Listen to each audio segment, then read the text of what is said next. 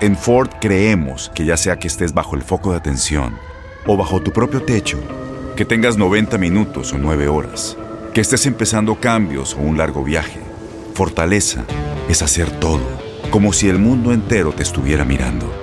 Presentamos la nueva Ford F150 2024. Fuerza así de inteligente solo puede ser F150. Construida con orgullo Ford. Fuerza Ford.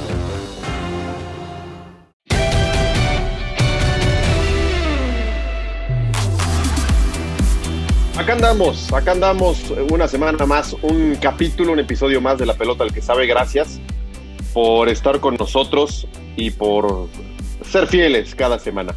Aldo Farías, ¿cómo estás? Este, está el ruso con nosotros hoy y a los dos, y arranco contigo, Aldo, me gustaría preguntarte, ¿te gustó el repechaje? Digo, ya, ya no es la primera vez, lo tuvimos también en la temporada anterior, pero el sistema, el que sea un partido, el que le dé cierto drama, ¿te gusta, Aldo? ¿Cómo estás? Hola Alex, ¿qué tal? Y saludos a todo el público. Bienvenido al Ruso este podcast. Me gustan las ediciones que tenemos con, con amigos de TUDN. A mí sí me gustó. Me divierte esto del repechaje. Me divirtió la última jornada de la temporada regular, pensando en quiénes iban a clasificar, quiénes no iban a clasificar. Ese último partido de Pumas con la posibilidad de meterse. Eh, sí, sí me gusta el repechaje, Alex. Ya se andaba metiendo ahí, este, quién sabe qué pasó aquí en la computadora. Si usted escuchó algo en el fondo, pasa, normal. Estamos en casa a dos o tres bandas con dos o tres computadoras. No te rías, Ruso, seguro te ha pasado. No, sí, ah, está bien. Dos, tres países distintos. a mí se mete luego, luego mi niño se mete acá y, luego anda encuerado por la casa y no, y, no, tenemos unos problemas, pero todo bien, todo bien. Oye, Ruso, ¿te gustó? por favor. ¿Te, gustó, Ruso, el repechaje? Esto de un solo partido, que sean 12 los que clasifican. Vaya, ¿para quedarse o crees que es nada más algo este, temporal y que en algún momento tendrá que regresar a los ocho de siempre directos y ya? No, no me gusta que haya repechaje. No me gusta. Me gusta la clasificación de ocho a, liguilla, ocho directos. Eh, entiendo el por qué se hace pero, pero bueno, termina, termina todo siendo una excusa para generalmente eh, enfocarse en lo económico, ¿no? Y siempre es, hay que hacer esto para económicamente tener mejores finanzas eh, y siempre vamos a lo mismo. Entonces, bueno, eh, entiendo el por qué se hizo, entiendo que también una vez ya, ya entrando al baile, pues si ponen buena música, nos gusta, ¿no? Lo que no me, lo que no me molesta, lo que me molesta, perdón, es que, que tantos equipos tengan posibilidades de ser campeón, ¿no? Que, el número 12 pueda tener posibilidades de ser campeón no es algo que, que, sea de cierta forma justo, ¿no? Y sobre todo para los equipos que hacen el gran esfuerzo durante el torneo, se plantan en lo más alto de la tabla, después tienes una buena tarde eh, como número 12 y te metes a pelear el campeonato no, no, no, me va, no me va. Pero bueno, como digo, ya empieza el baile, te ponen buena música los equipos y, termina por gustarte lo que te ofrece Toluca, lo que te ofrece León. o sea, los partidos estuvieron atractivos, pero, pero en sí el repechaje me parece que no tiene que quedarse. Yo, yo leía mucha gente que criticaba o cuestionaba que por qué habíamos eh, habíamos hecho menos el tema del repechaje y que después ahí estábamos todos felices disfrutando del repechaje. A ver, una cosa es que no te guste o no estés de acuerdo en el sistema de competencia, que vayan 12, y otra es que hasta por trabajo, una vez que llegó el repechaje, pues tienes que ver los partidos y evidentemente te vas a emocionar porque es deporte y hay algo pasional de por medio. Alex, somos futboleros, somos futboleros, vemos un buen partido y nos olvidamos de todo. así pasa. Más allá de que estemos o no de acuerdo, ¿no? Te llevan, te llevan de la mano y dicen, no, pues es que yo no quiero ir a la fiesta, ¿no? Que te meten a la fiesta y ves buena música, buen ambiente y terminas bailando en el medio de la pista, ¿no? Es así. Eh, sí, sí, pasa igual. Sé que algo le pasa con, las, con los asados. No, yo estoy a dieta, no quiero, pero bueno, vamos pero una vez. 5 de la mañana, cabrón. Es que empieza a caer el olorcito, es diferente. oigan, yo creo que, que es temporal el repechaje yo no creo que haya llegado para quedarse. Eh, y creo que se va a ajustar, probablemente se quite el repechaje cuando regrese el descenso, ¿no? Sí. ¿O, usted, ¿O ustedes creen que ya les está gustando y que ya están pensando quedarse? Yo creo, que cada paso que se da eh, va cada vez más a fortalecer lo económico o está fortaleciendo cada vez más lo económico y está eh, alejándose más de, la justicia deportiva y de lo que muchas, muchas veces platicamos y por, las situaciones que muchas veces nos peleamos y terminamos eh, discutiendo en las mesas de debate, ¿no? Nos alejamos siempre de lo deportivo. Vamos a Estados Unidos a jugar partidos y, siempre justificando los ingresos, siempre poniendo de justificación la necesidad de, ampliar el margen económico que cada vez se hace más grande y no entiendo por qué cada vez necesitamos más dinero. Y bueno, así es. Yo creo que, que sí termina afectando lo deportivo el día que un número 12 se clave un campeonato, eh, van a empezar ahí las quejas, ¿no? Tal vez que, que, están ahí arriba y que invierten mucho dinero y que de repente, bueno, te encuentras con esa situación de, de meterte por la ventana y terminas ganando un campeonato, que se da pocas veces, pero en algún momento se va a dar y yo no, no estoy de acuerdo, ¿no? No, me parece justo. Pues los, ahorita decía Russo de, de, que claro que no es justo para los equipos que son constantes durante la temporada regular y en este caso son América y Cruz Azul, ¿no? los dos que mejor lo, hicieron, los que han hecho el merecimiento para pelear un campeonato. Y, los dos equipos creo que tienen cruces peligrosones. Claro. O sea, cruces que si, que si se da la sorpresa, ya sea con Pachuca o ya sea con Toluca, pues iría naturalmente entonces esa conversación. ¿Qué onda? ¿Es justo esto? ¿Es emocionante? ¿Esto es lo que queremos que, que, que Toluca o Pachuca se descuenten al América o el Cruz Azul? O sea, pudiera pasar en estos cuartos de final. Sí, totalmente. Totalmente. Pero va a pasar un rato, ¿no? Siempre con la maldición se acuerdan del superlíder, ¿no? Qué injusto. Pero te metes luego a semifinales, se te olvida, ya estás también pendiente, ¿no? Pero ¿sabes qué pasa? De repente termina, termina siendo la liguilla ese hilito que se corta y que suelta la guillotina, ¿no? Para algunos entrenadores. Y tú dices, bueno, es que hice un buen torneo, pero soy un equipo grande, Llegué a liguilla y me eliminaron en cuartos de final, ¿no? Ping, se soltó el hilito, tac. Sí. Otro entrenador, que venga otro porque no consiguió el éxito. Y bueno, yo, yo siento que sí termina siendo algo injusto, pero están las reglas de competencia puestas y bueno, hay que, hay que competir. Eh, lo que sí nosotros que estamos fuera, sí necesitamos hacer un análisis y si nosotros estamos pidiendo generalmente que tengamos situaciones deportivas de exigencia, ¿no? Y decimos, hay que salir a jugar con selección a Europa, hay que ir a Copa Libertadores, hay que salirnos de, hasta los más, eh, los más ilusos, hay que salirnos de, CONCACAF, irnos a Conmebol, dicen, ¿no? Los que sueñan, los que sueñan eh, fuerte. Eh, pero aquí decimos, no, pues la liguilla, ¿no? La liguilla es un sistema de competencia muy emocionante. Sí, pero tal vez no termina por premiar al mejor equipo del torneo, ¿no? Termina siendo una Tienes mucho en tus manos. Pero con solo mover un dedo puedes dar marcha atrás con Pro Trailer Backup Assist disponible. Presentamos la nueva Ford F150 2024. Ya sea que estés trabajando al máximo o divirtiéndote al máximo, esta camioneta te respalda porque está hecha para ser una parte indispensable de tu equipo. Fuerza así de inteligente solo puede ser F150. Construida con orgullo Ford. Fuerza Ford circunstancia, te enrachas en liguilla y puedes llegar a ser campeón. Y, dos cositas, Russo. A ver, la primera, conforme avance el tiempo y no quiten lo del repechaje, y, e incluso al contrario, ¿no? Sigamos con estos 12 y 12 y 12. Cada vez va a ser más difícil dar marcha atrás. Cada vez va a ser más difícil decir, bueno, vuelvo a los 8, tal, porque se va haciendo costumbre y el ser humano se acostumbra a todo. Y la segunda, ¿Cómo haces para, hoy que la MLS nos presume mucho que es muy vista en Europa y que tiene mucha penetración y tal, ¿cómo haces siendo un tipo de marketing, de ventas, para vender la Liga Mexicana? ¿Cómo le haces para explicarle a alguien en España, en Alemania, en Inglaterra, en Holanda, que son 18 equipos en un torneo largo, pero que ese torneo largo realmente sirve nada más para ver cómo se acomodan, porque después viene un segundo torneo en donde van 12 de 18 se ríen, se ríen y dicen, a ver, no, no entiendo nada. O sea, si eres el 12, peleas por el campeonato. En Europa el 12 peleas por no descender y ahí en media tabla y listo. En ningún momento puedes pelear por yo el no estoy, no estoy en contra de la liguilla. Estoy en contra de ampliar más allá de 8, porque de por sí 8 es un número ya bastante importante de equipos que puedan contender por el campeonato, sabiendo que el primero puede hacer 40 puntos o un poco más y el octavo puede hacer 25, ¿no? O sea, hay, hay un margen muy, muy amplio.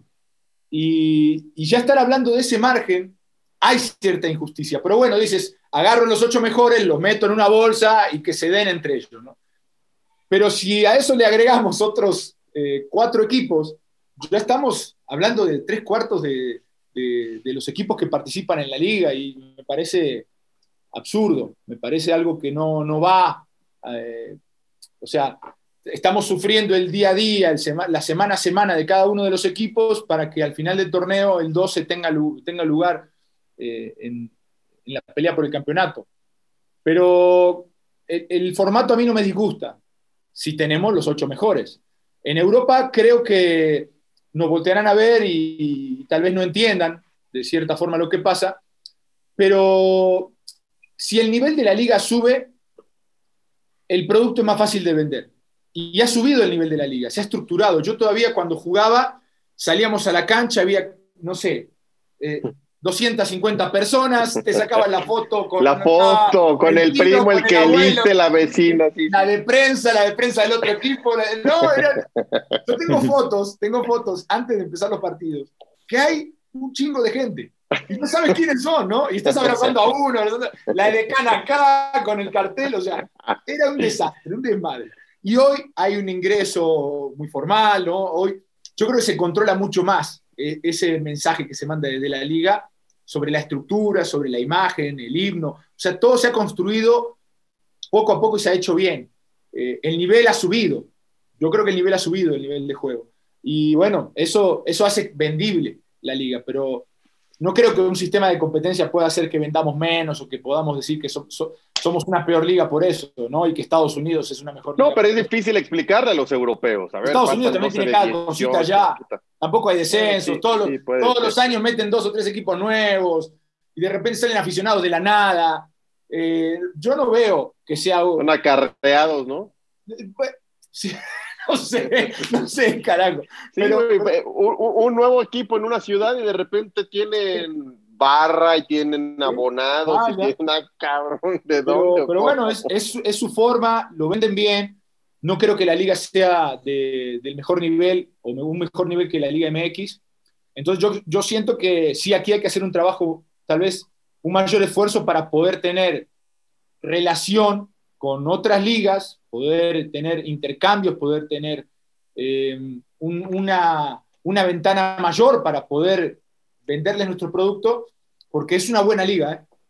Yo creo que incluso es mejor que la Liga Argentina, que también es un desastre. La Liga Argentina, caray, ahora están haciendo un torneo, una, una copa, es eh, dividieron en grupos, es realmente extraño lo que pasa allá. Entonces, vamos bien encaminados, pero son estas decisiones de quitar descenso, de, de, de repente de ampliar, grupo, de ampliar cupos, de meter equipos, de, de, no tener ascenso, de darles un dinero a los de ascenso para que no se quejen y, y mantenernos todos aquí en, en, pro de mantener el negocio. Me parece que no es el camino, pero bueno, como digo, decisiones, oh. decisiones económicas sobre decisiones deportivas las vamos a ver permanentemente. Oigan, no conozco mucho el tema, pero ¿vieron las imágenes del estadio del Irapuato? Sí. Eh, alentadoras. Claro. Alentadoras. O sea, que el fútbol regrese a la gente, pues. Que el fútbol regrese al, al pueblo, a las sociedades. Eh, ahí es donde tú ves ese estadio y dices, esto es de la gente. Claro, exactamente. A mí me tocó jugar en Irapuato.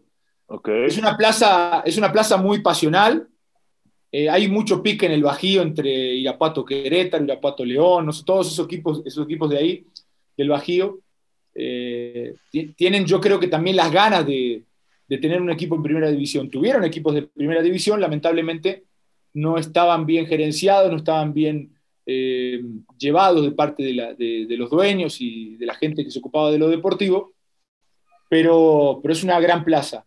Eh, siento que, como pasó en su momento en Tampico, no sé si se acuerdan, hace unos años, ¿no? Que Tampico, segunda división, llegaron a una semifinal, final y explotaba el estadio, estaban, o sea, están ávidos de tener una primera división. Obviamente todos los... los... Por eso, por, por, eso te, esa es una parte que a ti te molestó mucho del tema del ascenso-descenso. Ah, Tú fuiste de los más abiertos. Claro, claro. Eh, porque el fútbol tiene esta, esta connotación social que nosotros luego pareciera que se la quitamos, ¿no? Y hacemos eh, dueños de los equipos a los dueños que obviamente ponen la lana, pero los dueños pusieron el dinero en un escudo, en colores, en una institución que llega más allá de contratar futbolistas y de jugar un partido el fin de semana y después planear y, ir por cada, por cada torneo. O sea, es más allá de eso. Y por eso los equipos hacen labores sociales, eh, tienen mucha llegada a la sociedad. Sí, para los dueños es negocio, pero para los aficionados no, no es negocio, no les interesa en lo absoluto que sea negocio. ¿no? Entonces, entonces sí tiene que haber un equilibrio, tiene que haber un equilibrio. Tiene que haber esa capacidad para entender que estoy metido en un negocio, que tengo que hacer negocio, pero tampoco me puedo comer el pastel, ¿no? A rebanarse así y embarrarme en la cara, ¿no? No, a ver, de a poquito, de a poquito. Si al aficionado le das, el aficionado te regresa. Y siento que esa parte todavía eh, hay, algunos equipos y dueños que no la manejan tan bien. Eso es lo que yo veo de afuera, ¿no? Tal vez, bueno, si hay un dueño que me dice, a ver, ven a ver los libros para ver lo que sufro cada, cada fin de mes, para poder eh, meter lana, para poder eh, tener rendimientos, para, bueno, ya es otra cosa, ¿no? Porque no todos los equipos podrán tener eh, el negociazo, porque pues, tienen diferentes formas de llegarle a la gente. Pero, pero siento que siempre se ve lo económico primero.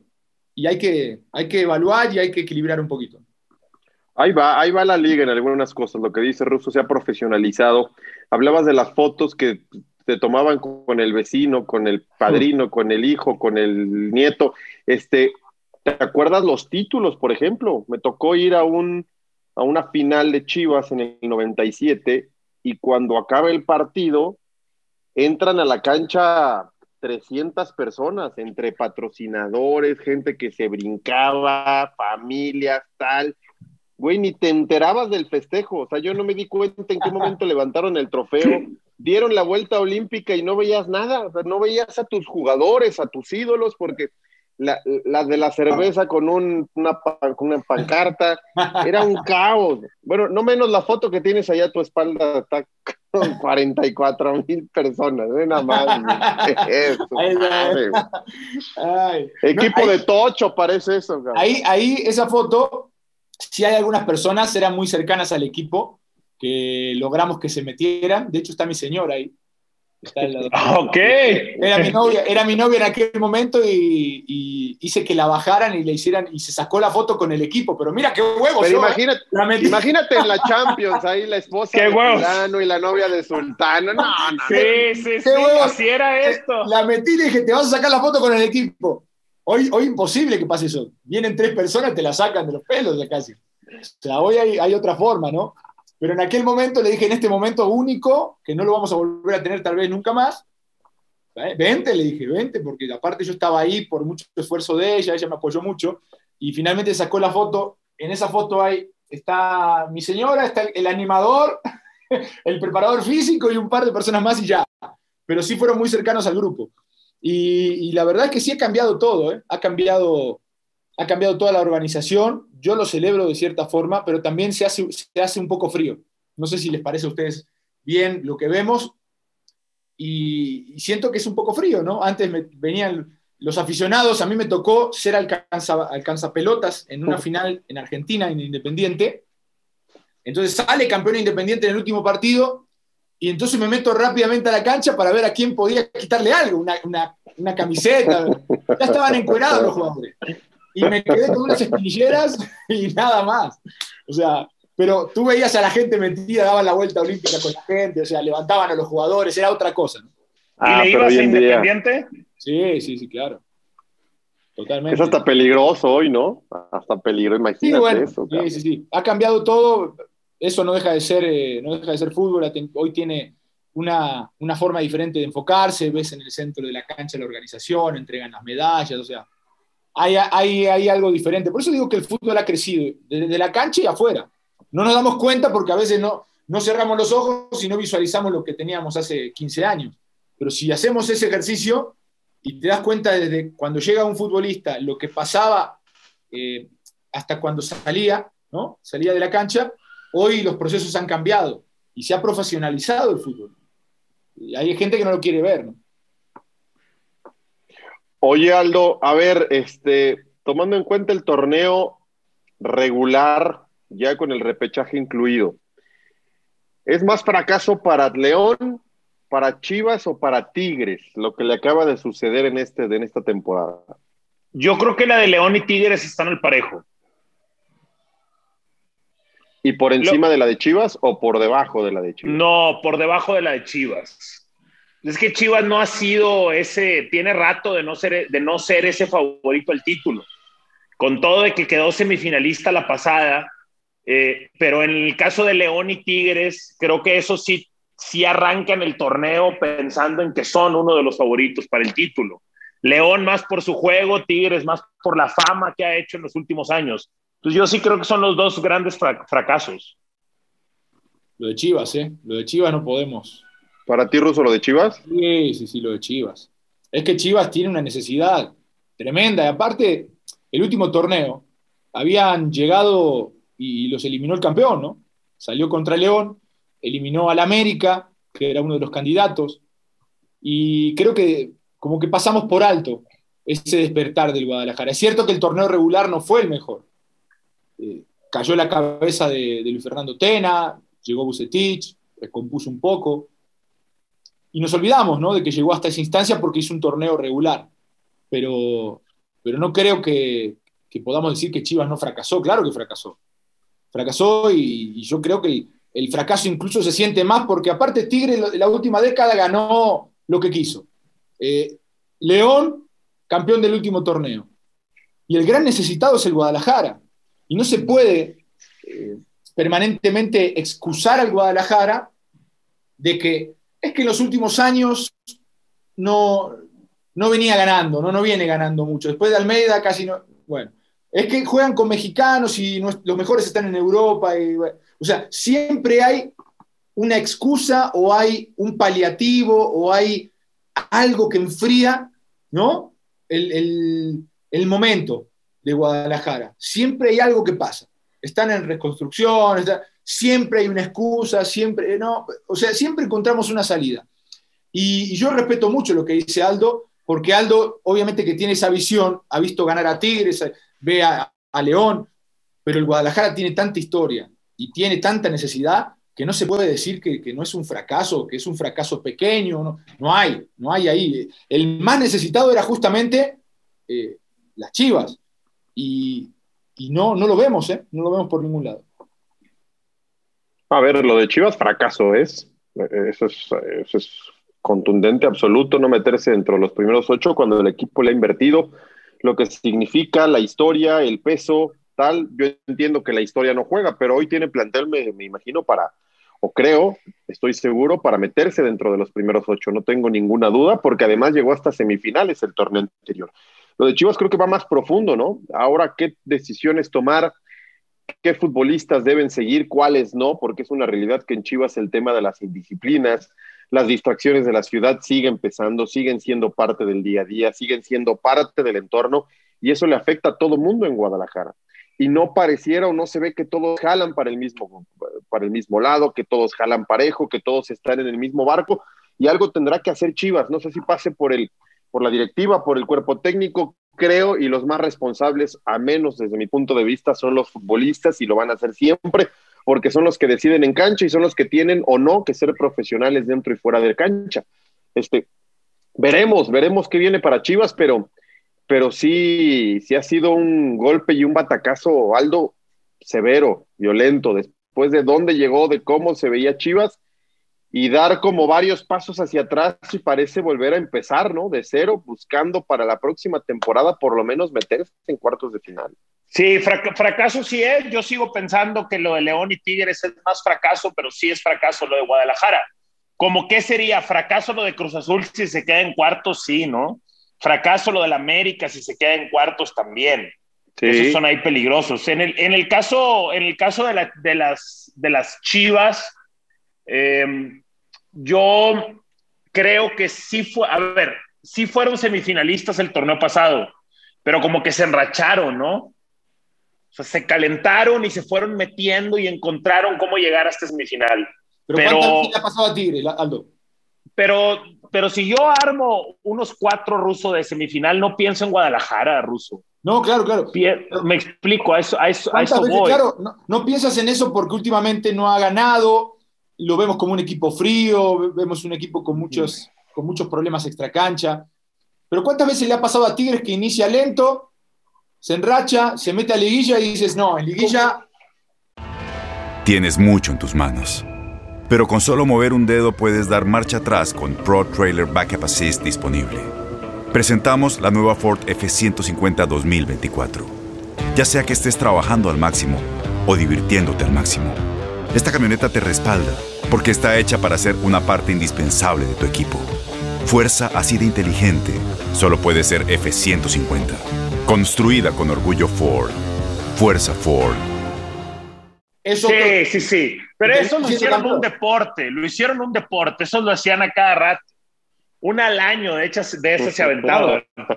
¿Verdad? lo hicieron, pero. calculaban muy bien. Ajá, y en el caso de Chivas siento que no fue no fue calculado, pues no sé si a lo mejor terminó elevando mucho la expectativa para este torneo de este equipo, lo que pasó en esa semifinal, en, esa, en esos cuartos contra América.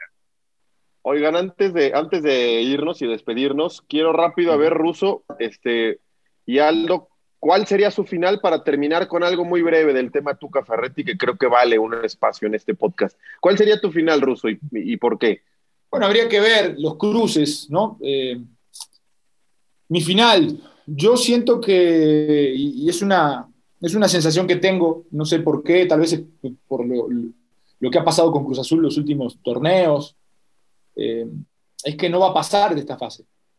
Entonces, a Cruz Azul lo tengo fuera, tengo al América avanzando, eh, lo de Puebla y Atlas está muy parejo, eh, son dos equipos que, uno que viene muy bien el Atlas, viene creciendo, el otro siento que sus últimos partidos no fueron los mejores, pero, pero tienen argumentos, ¿no? Y, y bueno, después Monterrey y Santos, me gusta mucho Santos, no sé si la juventud le alcance para llegar, pero yo vería una final América-Monterrey.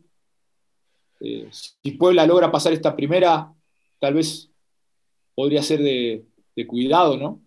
Por el, envío anímico, porque nadie cree en ellos, no sé.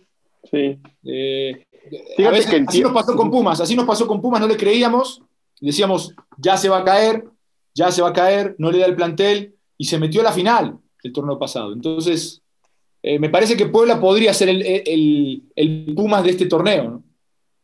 Fíjate que me parece interesante que, que, el tema de una final sea mediática, ¿no? Este, y, ayuda en todos sentidos, rating, tal, este, América Rayados, Cruz Azul América, etcétera, etcétera. Pero, pero a mí ya me está haciendo falta en nuestra liga para que no termine por ser siempre de los mismos. Me está faltando ya en una final un Puebla, un Atlas. Me encantaría que uno de esos equipos se metiera a la final. rompería este, tendría, imagínate en esas ciudades lo que sería la posibilidad ahí a dos partidos de ser campeón, me encantaría, porque ya pareciera que es Tigres, Cruz Azul, América, lo que, empezó a hacer, lo que empezó a hacer Tigres hace 10 años, que la primera vez se clavó en una final y dijeron, ah, o sea, si estos güeyes están peleando el descenso, ¿no? Y de repente se No sé si vaya a ser hegemonía, no sé si vaya a ser una etapa. No, claro, claro. Pero, pero una, vez. final en que nos entrega un equipo que normalmente no viene apareciendo, ¿no? Podría ser. Ese, yo me sumo a esa, ¿eh? Cualquiera de los dos que pase de Atlas o Puebla, que llegara a meterse a la final sería muy divertido. Pero mi final es, Cruz Azul Monterrey. Cruz Azul Monterrey para ti. Bueno, los dos meten a Rayados, tú a Cruz Azul y el ruso al América. Lo último, antes de irnos, a ver, Aldo, ¿qué significa el Tuca para la ciudad de Monterrey, para los Tigres, para el fútbol mexicano? Un tipo 30 años ininterrumpidos dirigiendo con tantos logros, con tantos títulos, con un estilo tan definido. ¿Quién es para ti o qué representa el Tuca? Bueno, es el mejor entrenador en la historia de los Tigres, claro, eso es definitivo. Eh, si no es el mejor, es uno de los dos, tres mejores entrenadores en la historia del fútbol mexicano. De ese tamaño es lo que Tigres decidió no renovar y de ese tamaño es lo que está disponible en el mercado para otros equipos que quieran este, darle, darle su proyecto a Ricardo el Tuca Ferretti.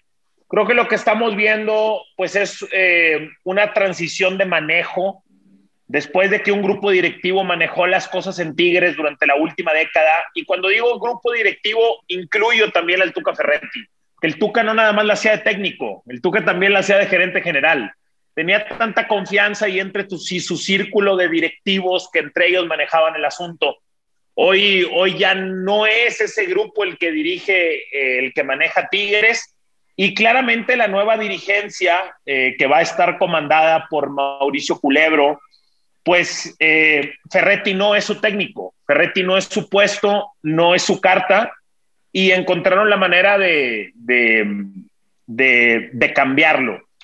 ¿Qué significa lo que estamos viendo de Tigres tan fuerte en redes sociales, la contratación de Florán Tubán? ¿Qué significa un mensaje de que no quieren dejar que el equipo se caiga? O sea, el mensaje es, eh, ahora nos toca a nosotros y podemos hacerlo todavía mejor. Decían que no había dinero, sí va a haber dinero para el nuevo técnico, sí van a seguir llegando estos, estos jugadores de talla mundial, al menos por los, primeros, por los primeros torneos. Es un cambio totalmente en la historia, un cambio de responsabilidad y una historia nueva que comenzará a escribirse y que por estadística es muy difícil que puedan superar lo que se hizo por sus antecesores en la, en la década pasada. No, deja la, vara altísima, la vara altísima el Tuca, por las condiciones, por cómo se metía a liguilla, por su favoritismo, por las ligas que entregó. E, e, esa es, esa es una realidad. Ruso, para ti, pues mira, el, el, Tuca, sin duda que es el mejor entrenador en la historia de Tigres. A mí lo que me, lo que me, de repente, sí me ha molestado es la forma en cómo se da su salida, cómo se anuncia todo. Es cierto que hay ciclos, se cumplen o te los hacen cumplir, porque muchas veces los ciclos pueden continuar y, si alguien decide que no, te lo corta, ¿no? Pero yo no, yo no sentía que este ciclo estaba acabado. Sí sentía que había que hacer una renovación, o por lo menos tener tres jugadores de ese 11, tres jugadores que, que refresquen esa plantilla. Y el Tuca se, se, volvió de, repente un poquito em, cercano a ese, a ese once, cercano afectivamente, porque le respondieron tantas veces que incluso en el repechaje, ¿no? Te la vas a jugar contra Atlas y dejas afuera el diente, ¿no? Dejas afuera a Leo Fernández, o sea, son tipos que, que te podían haber aportado y solamente en algún momento del campeonato apostaste por ello, lo volviste a sentar, o sea, el Tuca ya sabía que tenía, tenía un 11 y, con ese se moría. Hizo algunas incrustaciones, pero, pero nada, nada extraordinario, nada que cambiara eh, la situación con el plantel. Me parece que para tomar decisiones de, renovar un equipo, tienes que tener como entrenador esa distancia también del plantel para poder decirle adiós a tipos que, fueron muy importantes en, muchos, en muchos años o muchas épocas en donde estuviste, pero bueno, tienes que eh, cambiar, ¿no? Y no sé si el Tuca estaba dispuesto a hacerlo eh, con todos. Em, entonces, bueno, finalmente apuestan por una renovación. Eh, la salida no me gustó para nada, no fue adecuado, le dieron la palabra, se la quitaron, decidieron otra cosa. Y bueno, ahora finalmente el que, el que tomó la decisión o los que tomaron la decisión se tienen que hacer cargo y darle éxitos a la gente, porque si no, sí va a ser en estos primeros meses muy cuestionado si no hay esos éxitos que espera la afición.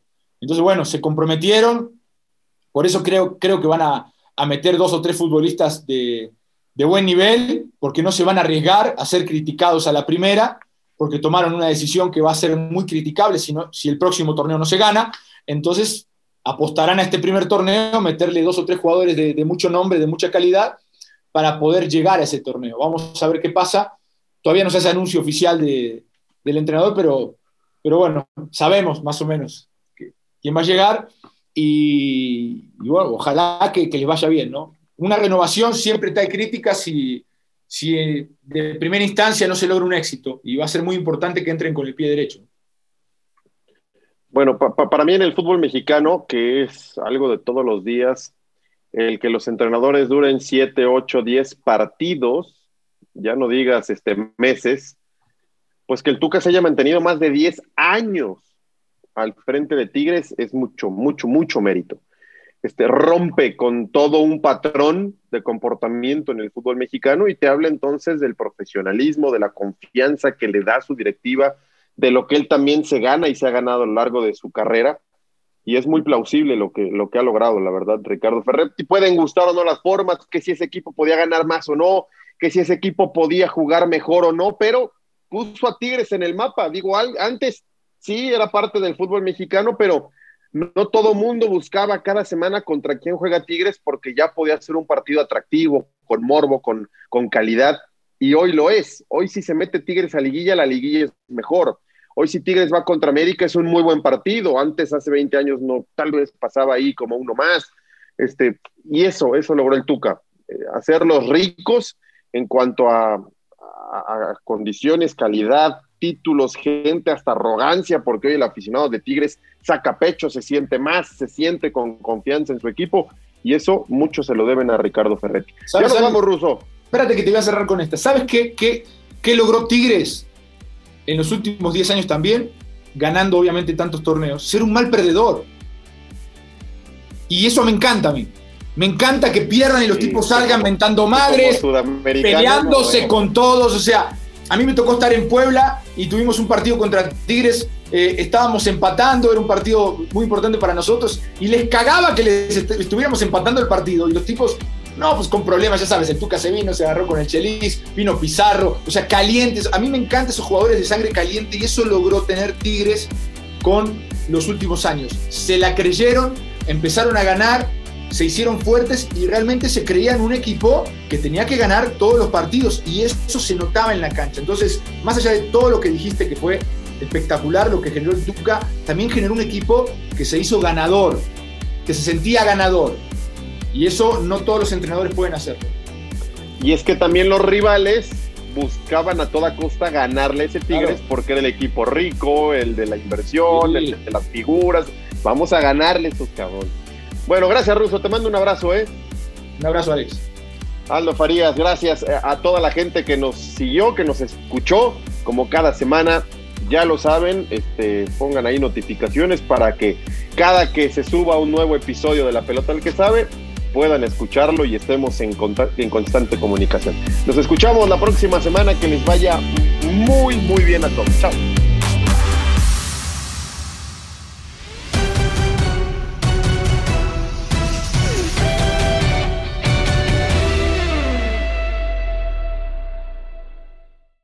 Aloha mamá. Sorry por responder hasta ahora. Estuve toda la tarde con mi unidad arreglando un helicóptero Black Hawk. Hawái es increíble. Luego te cuento más. Te quiero. Be All You Can Be, visitando goarmy.com diagonal español.